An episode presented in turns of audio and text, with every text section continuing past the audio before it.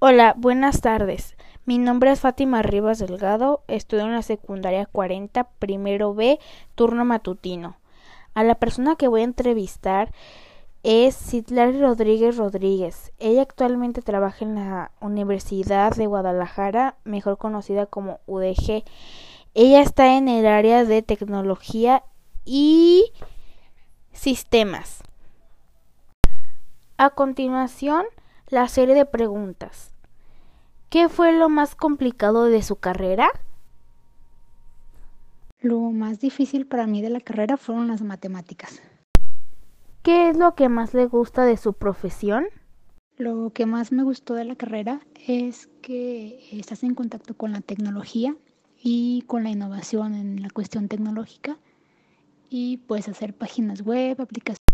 Y por último, ¿fue fácil estudiar esa profesión?